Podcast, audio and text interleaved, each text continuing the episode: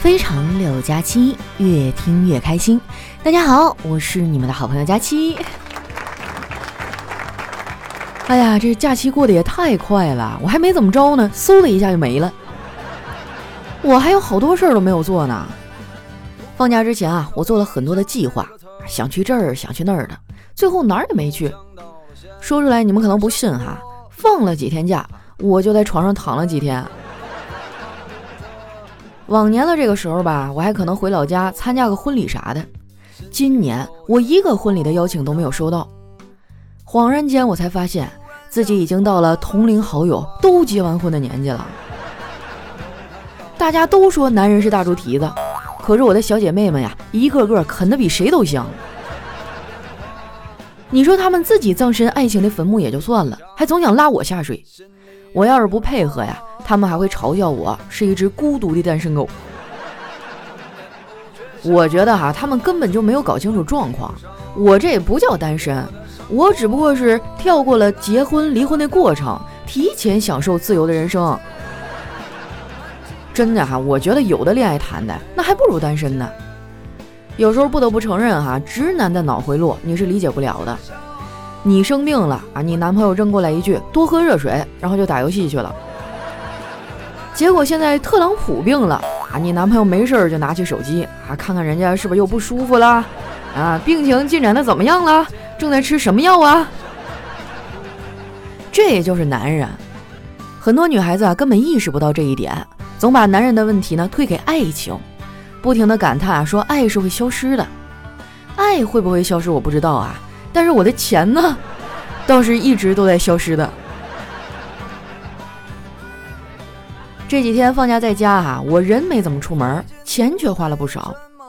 其实啊，很多东西不是我主动要去买的，都是看什么短视频啊刷到的，也不知道他们到底对我施了什么魔法，莫名其妙的我就买了，而且啥乱七八糟的东西都有。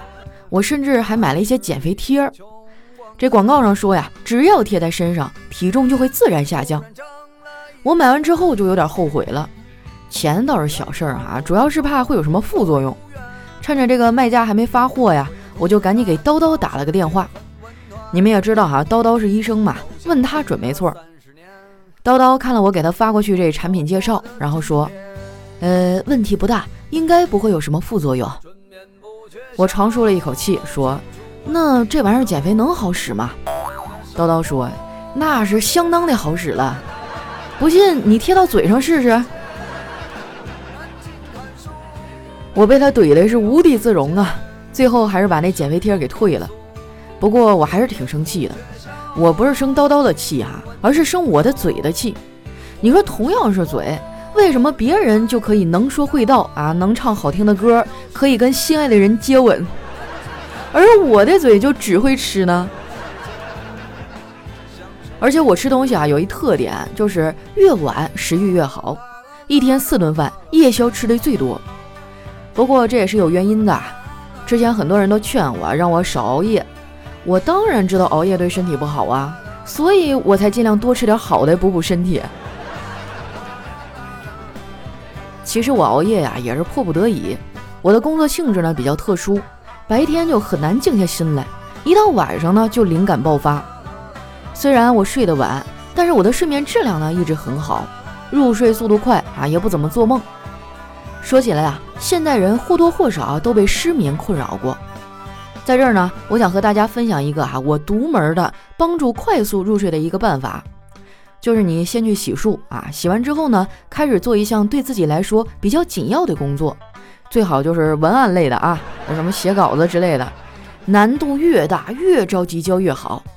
等你写到头疼的时候呢，你就保存好文档啊，然后对自己说：“哎呀，太累了，要不先去床上躺一下。”然后再起来接着写，这个时候呢，电脑不要关机啊，也不要关灯，总之呢，就是要营造一种我就稍微躺一下的气氛。然后啊，你就很快会睡着了。基本上，你要是晚上能快速的睡着啊，那你就已经比很多成年人优秀了。要是第二天早上你还能起得来，那你就是最牛的那一波人了。我们办公室里这堆人里啊，也就调调还算靠点谱，平时不怎么迟到。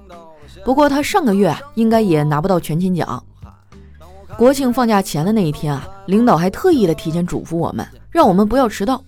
结果调调那天啊，都快到上班的点了，还没来呢。领导刚想问人是怎么回事啊，哎，调调就打电话了。他说：“领导啊，我今天可能晚点才能去上班了，家里有点小麻烦。”领导问他：“什么麻烦呢？”呃，我媳妇儿丢了五百块钱，正在找呢。领导有点生气了，他找他的，还能影响你上班啊？调调啊，就在电话那头故意压低了声音说：“不是，就是那个钱吧，还在我脚下踩着呢。”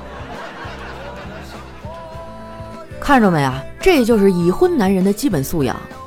我不知道你们哈，反正我周围的已婚男性都是兜比脸还干净。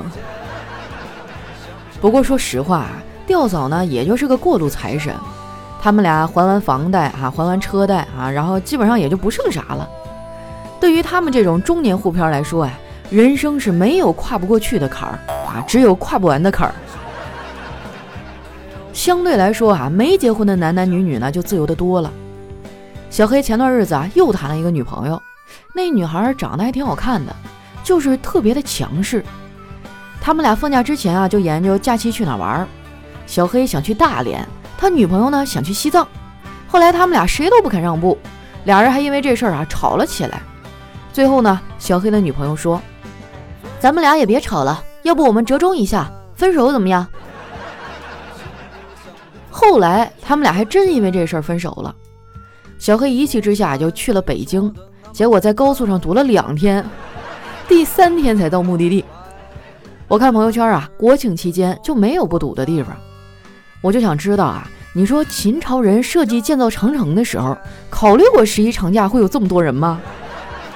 哎，我现在真的好担心长城的承载能力呀！你说会不会被踩塌了呀？我越想越担心，越想越害怕呀。后来我实在忍不住啊，就给去爬长城的朋友打了个电话。以前不觉得，现在仔细想想，手机真的是一项很神奇的发明，它可以帮助你啊跟远方的人说话。只可惜啊，远方的人不是很想跟你说话，不想说话就算了。他真要是跟我正儿八经的聊天，我也不知道该说点啥。毕竟呢，我也不怎么会吹牛。我一直都觉得呀，装逼要慎重。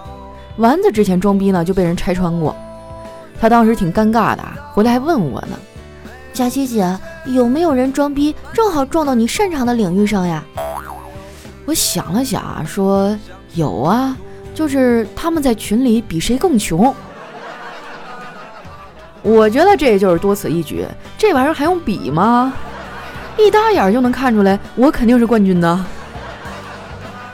我有时候就觉得吧，自己特别像一条深海鱼，长得丑，压力大，前途一片黑暗。我妈看我成天吊儿郎当的，就数落我。你看看你，一天天的就知道在家宅着，好不容易出个门，随便穿个 T 恤牛仔裤就走了，也不知道打扮打扮。我说妈，你不了解内幕就不要瞎说。是这样的，我发现只要穿的比较土，别人就会觉得我年纪比较小。我是故意这么打扮的，减龄。再说我也没啥衣服穿呀。我妈瞪了我一眼，你可拉倒吧，就会睁眼说瞎话。那么多衣服呢，还没有衣服穿呢。我说这你就不懂了吧？一个女生呢，表面上说是没有衣服穿，其实她的意思是啊，没有钱买新衣服穿。我妈说，那你就赶紧找个男朋友啊，让他给你买衣服。我说妈，你也太天真了吧？男人怎么可能靠得住呢？他们就会打嘴炮。我妈说，不要一棒子打死所有的男人，行不行？还是有说话靠谱的男人的。我前几天啊，跟你刘婶去庙里上香，那边有个算命先生说话就挺靠谱的，算的特别准。你明天也去算算吧。我当时就拒绝了我妈，我一个受过教育的大好青年，怎么可能信这些封建迷信呢？主要是我明天也没空啊。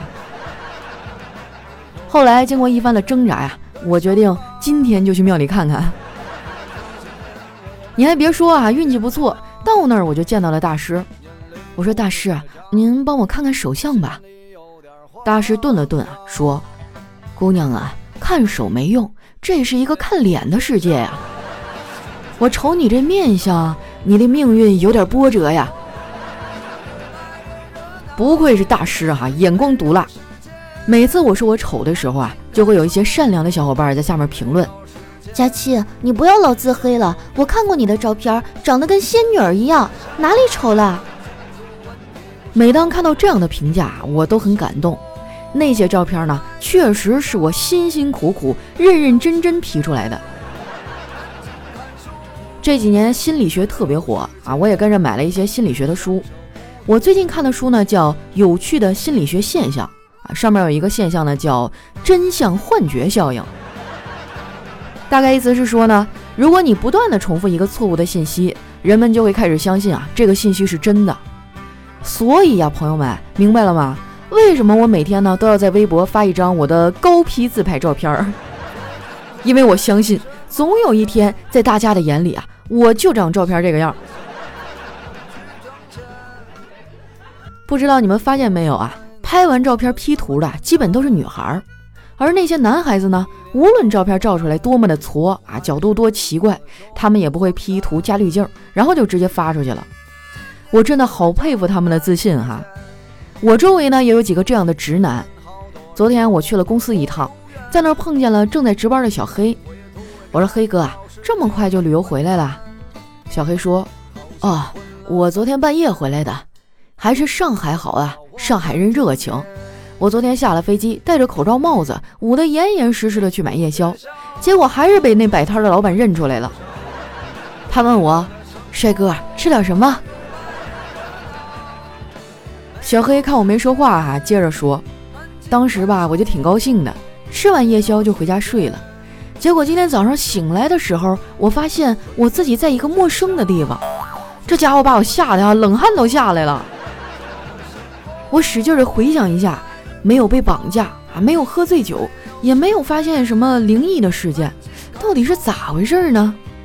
后来我才想起来啊，原来是昨天我回去之后心情好，把房间给收拾了一下。在这个城市里，每天川流不息，有人忙着生意，有人忙着吃饭穿衣，公交车依然拥挤，他们上班依然着急，偶尔也会有人。相互一段音乐，欢迎回来，这里是喜马拉雅出品的《非常六加七》。哎，我云总又悄悄的出新歌了哈，这首歌呢叫《阳光一般灿烂的日子》啊，正好是前几天特别热播的一个电影《我和我的家乡》里面的一首曲子啊。这个国庆假期啊，我是抽空去看了好几部电影。说实话，我刚开始对于这个片儿没什么太大的期待，毕竟就是主旋律嘛。但后来我发现真的很超乎我的意料，嗯，四个故事哈，我哭了仨吧，就是从头哭到尾，连哭带笑的。我觉得嗯，整个人触动非常的深。大家如果闲着没事儿可以去看一下哈，《我和我的家乡》。而且最大的 surprise 就是里面居然看到我云总，哎呀，多日不见又帅了很多。好了，那接下来看一下我们上期的留言啊。上一期呢，我们的互动话题是你最搞笑的一次拼车经历是什么？哎，我看下面大家都纷纷吐槽啊。有一位叫这个丫头叫吉祥，她说有一天深夜哈，我和一个帅哥拼车坐出租车回家，目的地到了，我们分别付了账要下车。这时呢，帅哥突然就示意我哈不要站起来，然后又掏出五块钱递给司机，说师傅啊，麻烦你带这位大姐再跑五块钱的。当时我就愣了。我我说哎，帅哥，我也要在这儿下车呀。那帅哥指指前面啊，低声的说：“站台上那人是我女朋友，你个子比她高，长得比她漂亮。你说半夜三更的，咱俩同时下车，我怕她误会啊。姐，你就再兜五块钱的风吧。行吧，那看在你这么好看的份上哈，今天这个奖品就送给你了。”啊，是我们喜马拉雅的 VIP 月卡一张哈，加上我们的笔记本，还有这个签字笔。恭喜这个丫头叫吉祥。来看一下其他的小伙伴都有什么拼车的经历哈。一位叫晨晨小朋友九二，他说上次拼车啊，都到终点站了，司机问我，哎，你上车了吗？那你就要反省一下了啊，是不是自己太瘦了啊？就特别苗条，比较没有存在感。一位呢叫佳期的小精灵，他说：“佳期姐，我有一起拼车啊，那个人居然穿拖鞋，那味儿我去，跟小黑的脚差不多。说的你好像闻过一样，我就很难给你们描述小黑那个脚到底什么味儿哈，就是用老坛酸菜形容，那可能都有点欠缺啊。大概就是一种呃臭豆腐里面掺了屎的味儿吧。”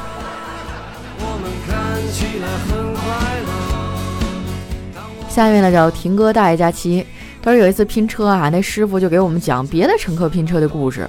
就是司机师傅问他上车的地点在哪儿啊？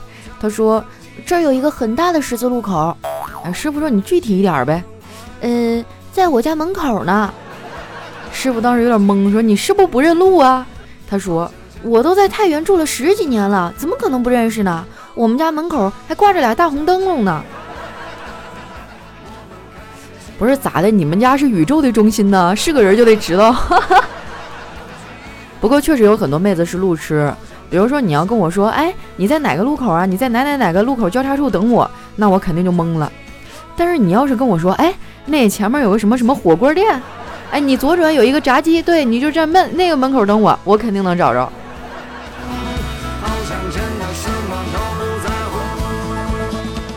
下一位呢叫姓李哈，他说。呃，这个有一次啊，比较搞笑的拼车经历，真的好尴尬。不过呢，尴尬的还好不是我。就之前我去江苏那边旅游哈，打了一出租车，一开始走到一半哈，司机说还有另一个顾客，就顺路去接了。结果很快就上来一个特别帅气的小哥哥，哇，真的超帅。然后呢，背上还背了一个猫包，我当时巨兴奋，我心想，不仅有帅哥泡啊，还能撸猫。结果万万没想到哈，过了十分钟，那个猫它居然拉了。对你没听错哈，拉车上了，真的是毫无预兆哈，因为都坐在后座嘛，眼看着啊都要流到我身上了，我就猛地一窜哈，站起来，头直接就磕天花板上了，当时给我疼的哟。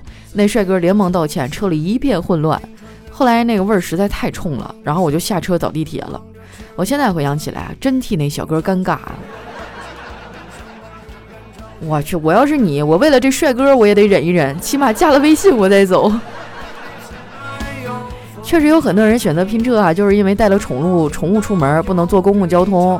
哎，这个反正我个人是非常喜欢小动物的啊。如果拼车遇到它们，我可能也不会很介意。但是如果你带宠物出门的话，一定要提前准备好啊，应付这种突发情况的发生，要不然可能就错过一次美好的邂逅了。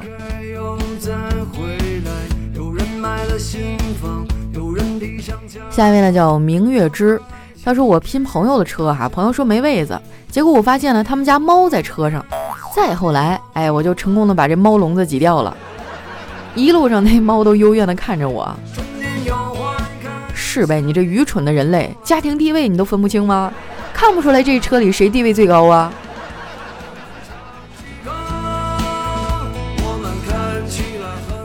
下一位呢叫欢欢喜欢，他说我朋友是车主哈，就前两天的国庆节回老家呢，有三个人拼车。一号早上八点从家出发的，一号晚上九点多呢，我们几个朋友聚在一起啊，就顺便给他打个电话，问他到家没有啊？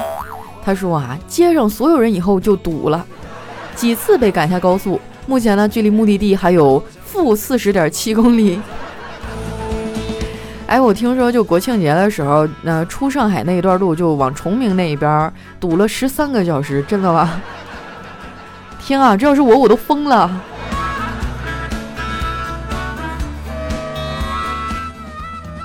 下一位听友呢叫二三九八五零二二七，他说有一个夜晚哈，我和一女的拼车回家，我上车的时候呢，看见那女的没有腿，当时给我吓得哇一声叫了出来。结果那女的说话了，她说我是盘腿坐着，你想多了。反正就是挺心有余悸的一次历程吧，吓得我再也不敢拼单了。哎，我觉得盘腿坐着是一个很正常的技能哈，就在我们东北，从小我们都在炕上盘腿儿。但是后来我发现来了南方以后，有时候不自觉的这个动作，别人就会觉得很惊讶。老妹儿，你腿呢？在裙子里盘着呢。好了，那关于拼车的这些搞笑的经历哈，就先分享到这儿了。依然是我们的老规矩哈，这一期呢，我们同样有一个互动话题。呃，咱们这一次呢也是国庆假期哈，就结束了。我想问问大家，你们这个长假都做了些什么啊？发生了什么有趣的事儿吗？可以留在节目下方的留言区哈，来跟我分享一下。我就会在当中选出一位朋友来送出我们的喜马拉雅大礼包。哎，反正我的国庆假期就特没意思，就在家里面像个蛆一样。用我妈拉话来讲，就是雇佣来雇佣去，哈裹着个大被也不起来。那接下来看一下我们其他的留言哈，这位叫幺五幺幺三零七，他说：“佳期啊，我是一个自己带娃的全职妈妈，也有轻微的产后抑郁，就总是发脾气。孩子小的时候呢，总是听到一些妈妈产后带娃跳楼的新闻，以前不理解哈，有了孩子以后呢，就特别理解那种感觉，就真的特别无助，特别的崩溃。”后来在朋友的推荐下呢，下载了喜马拉雅，然后就随便听了一些笑话段子，听到你的声音啊，突然就觉得特别亲切。在家带娃的时候呢，就放着你的段子，觉得看孩子也没有那么无聊了，心情也好了很多。房间里有你的声音啊，就像一个老朋友在和我聊天说话一样。谢谢你的陪伴，第一次评论你要读我哟。哇，我觉得宝妈真的太辛苦了。我不知道你们都什么脾气，反正要是我旁边有个熊孩子，你就别说我成天看着他了，超过一个小时我都崩溃了。所以我觉得妈妈真的特别伟大啊，尤其是我有几个好朋友，现在已经升级当妈了，给我的感受真的太深刻了。就原来特别时髦、爱打扮的一些小姑娘，现在成天往家里一蹲啊，就恨不得脸都不洗了吧，一天就忙活这孩子了。我觉得真的好辛苦啊，所以步入婚姻生孩子之前一定要慎重，要考虑清楚，你到底能不能承受这样的后果，别给自己整抑郁了。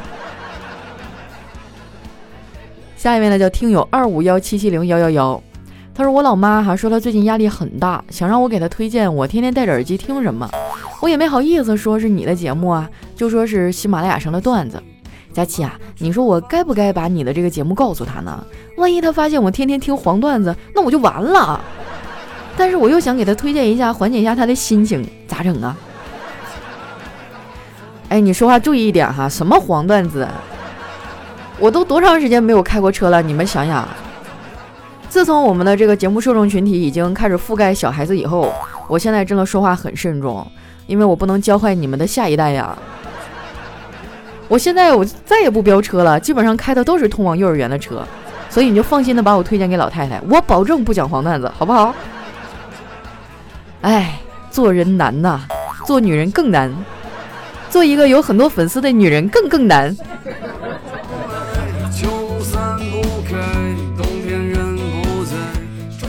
下一位呢叫佳期养肥小仓鼠，他说我上课开小差哈，在那儿思考你说的段子，走神儿了。老师一个粉笔头就丢在我头上啊，也没说我啊，就接着上课了。结果我一下就站起来，大喊一声：“老师，有人拿粉笔头丢我！”于是，我现在就只能在走廊上给你留言了。哎呀，这个我的节目就那么让人回味吗？晚上回家听就行了啊，就上课的时候还是好好听讲。少壮不努力，长大当主播呀。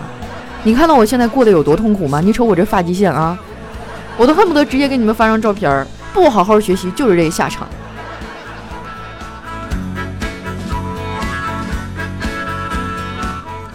下面呢叫佳期瘦成纳米，你直接把我整没了得了。他说那年哈，在一个 KTV 的门口附近，两伙人打起来了，混乱中一个女孩被撞倒在地，我冲上去抱起了她，往墙角走。不幸被别人误会，背上砍了一刀，我硬是忍着剧痛啊，把他抱到安全的地方。后来我们认识了，也相爱了。每次完事儿以后啊，他都依偎在我的怀里，轻抚我背上的伤疤。我原以为这就是爱情，直到他跟了一个有钱的男人。他结婚那天呢，我就去纹身店把这道疤给遮住了。从此我的世界再也没有爱情，但是我一点都不难过，因为全都是我编的。啊呸！我跟你说，我刚才都要流泪了。我酝酿好的这个安慰的话都到嘴边了，生生的吞下去了。来看一下我们的下一位哈，叫白宇傲。他说我们宿舍一哥们儿哈跟学校一个渣女在一起了，大家就劝他说不要太投入，他不听。三个月以后啊，渣女不辞而别，哥们儿每天都给他打电话，一直聊到半夜。哥儿几个有点不信啊，有一天呢，我们就偷偷把他这个电话卡给拆了。到了晚上啊，哥们儿拿着手机走到门外，和之前一样对着手机和那个女生聊天儿。宿舍的哥儿几个听到啊，当时都哭疯了。哎呀，想想也觉得挺悲哀的哈。你说为什么好男生最后都被渣女给收割了呢？像我这种根红苗正哈、勤勤恳恳上班打卡的人，怎么就没有男孩子追呢？哎，来看一下我们的下一位哈，叫感叹问号。他说有一天啊，我爸发现家里灯泡坏了，让我出去买一个。我买完回家给爸爸，爸爸换上以后呢，发现很暗，然后就找那老板问，老板说啊。咱们这个是限量版啊，所以这就是这个十瓦的灯泡只有五瓦的亮度的原因吗？好一个限量版啊！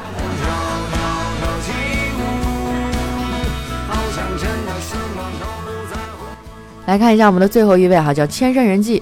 他说在饭局上呢认识一个大哥，席间就闲侃哈这个转基因食品的问题。大哥就很真诚地劝大家不要再吃转基因的食品了，说对孩子伤害太大了。